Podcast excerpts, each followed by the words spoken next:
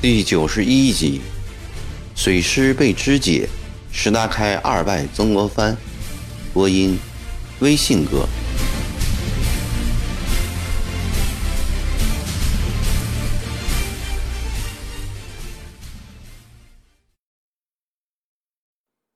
曾国藩做梦都没有想到，几仗打下来，石达开这个太平天国的年轻王爷，已看穿了水师的致命弱点。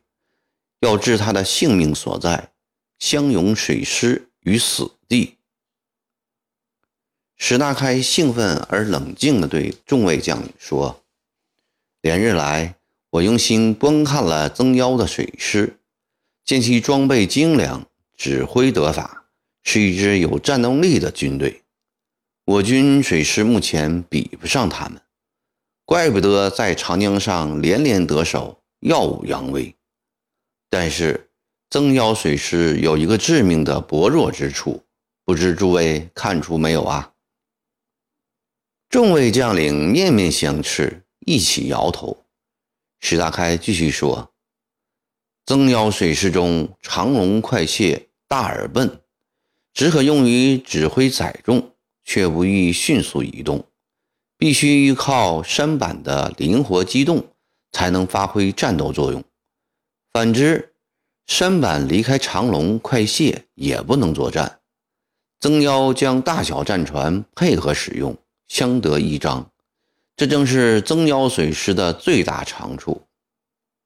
但天下事有一利则有一弊，倘若将其大小船分开，则都失去了作用。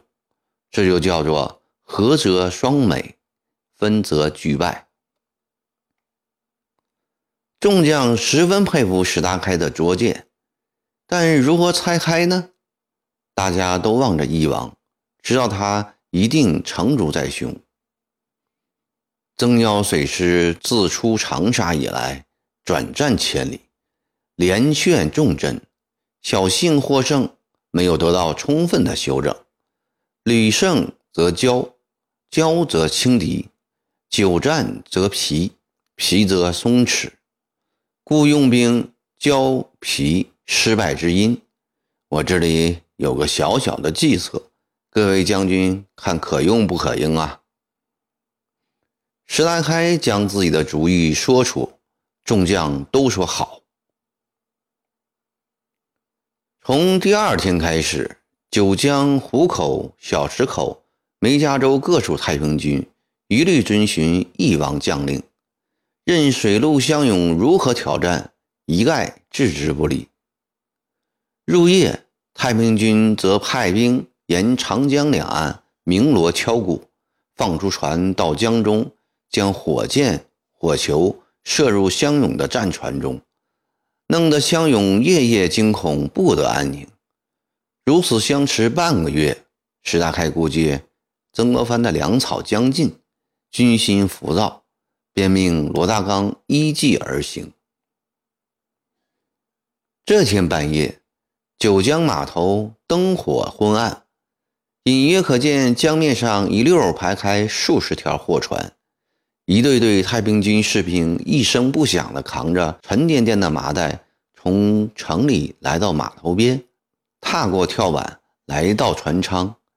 有些麻袋粘得不牢，雪白的大米露出来。撒得满地都是。将到凌晨，货船上都压着垒着高高的麻袋。九江码头上的这个不寻常举动，早已被江勇的斥候看在了眼里，报告了水师协统李梦群。李帅，九江装了满满四十条船的粮食，即将开船运往湖口呢。李梦群忙将这个重要情报报告了曾国藩。装的都是粮食吗？曾国藩心中一动，都是顶好的大米，估计有七八十万斤呢。湘勇在竹林店驻扎已近一个月，两万名水陆将士一天要消耗四万余斤粮食，陈其迈没有提供军粮，前后他们自己在瑞昌、黄梅、广济一带筹措。筹粮是件很难办的事，军中存粮只够三四天了。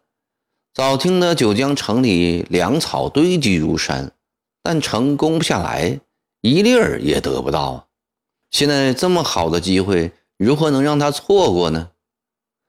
见曾国藩沉默不语，李梦群着急了：“狄帅，这事就交给我去办吧。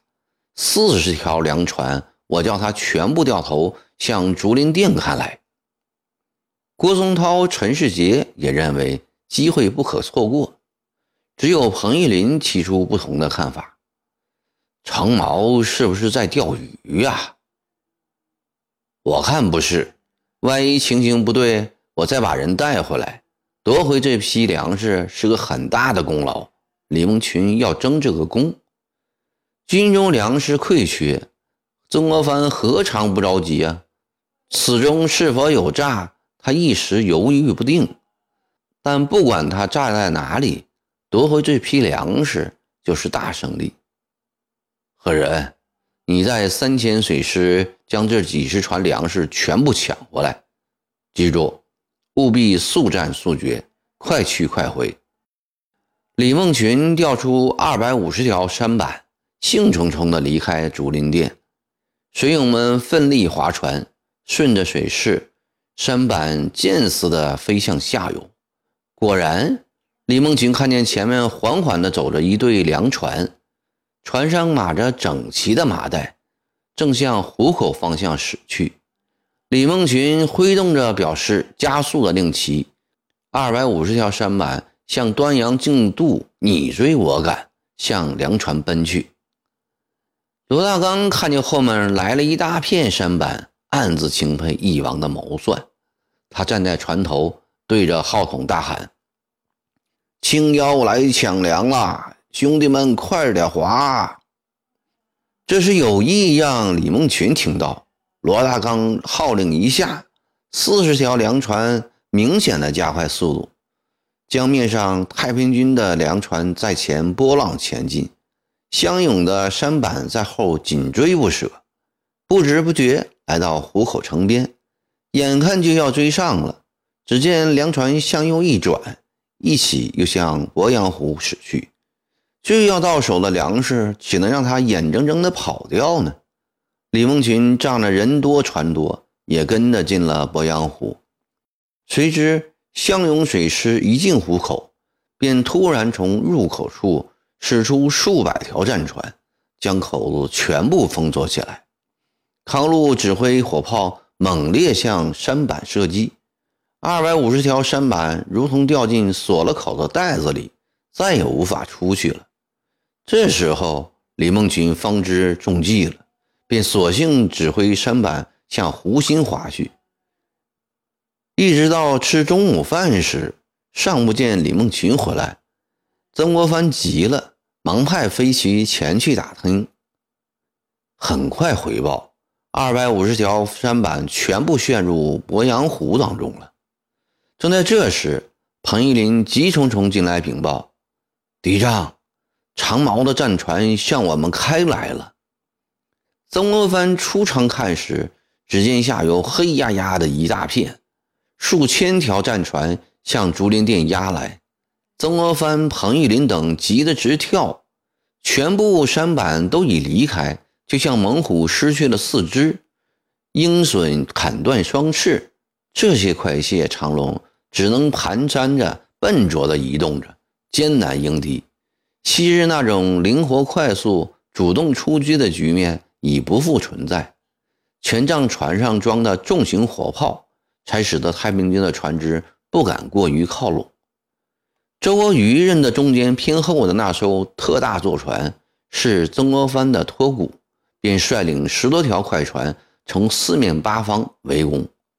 这十条快船如同十条矫健灵敏的猎狗，曾国藩的托骨就像一只笨重的狗熊。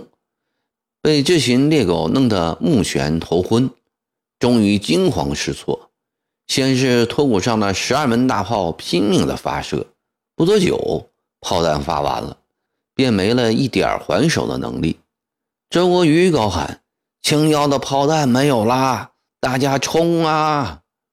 十条快船一起冲过来，周国瑜率先跳上枯谷，接着快船上的一百多名水手纷纷上了船。托谷上的乡勇仓促迎战，一个个倒在甲板上。周国瑜握刀寻找曾国藩，要亲手宰了他，以报从野人山以来所结下的不共戴天之仇。曾国藩虽为两万乡勇的最高统帅，却无缚鸡之力。他躲在内舱内，身边只有王景七和几个亲兵，康福、彭玉麟等人都不在托谷上。曾国藩两眼死死地盯着船上的厮杀，既不能指挥兵勇们去肉搏，更不能自己持刀上前去抵抗。忽然听得一声喊：“周将军！”曾妖头躲在这里呢。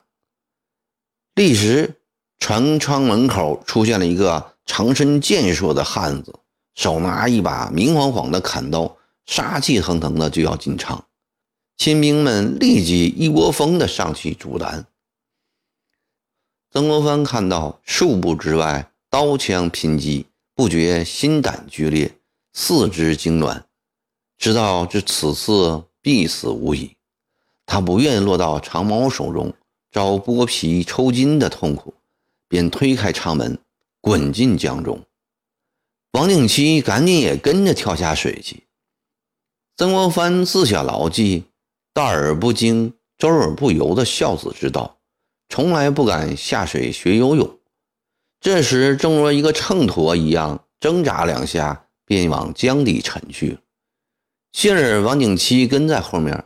立即将他托起，恰好彭玉麟架了水池中仅存的一条舢板赶来，七手八脚的将曾国藩拖上船，急忙送上岸去。换了一身干净衣服后，曾国藩醒过来了。他想起托骨上有不久前皇上亲赐的黄马褂、玉扳指、玉刀等等，还有许多文件书函。此刻一定都葬于江底了，连自己的座舱、皇上的赏赐都保不住了，还当什么水陆两军的统帅呀？他立即想起进港败后，湖南官场对自己的冷酷，好比又沉到冰冷的江里，浑身发抖，上下牙齿打起仗来。一阵剧烈的悲痛很快过去了。进港败后虽受辱。但接下来的便是武昌大捷、田震大捷。倘若那个时候真的死了，哪有后来的殊荣啊？他庆幸刚才的死里逃生，对王景七、彭玉林分外感激。不能死，好汉打脱牙，喝血吞。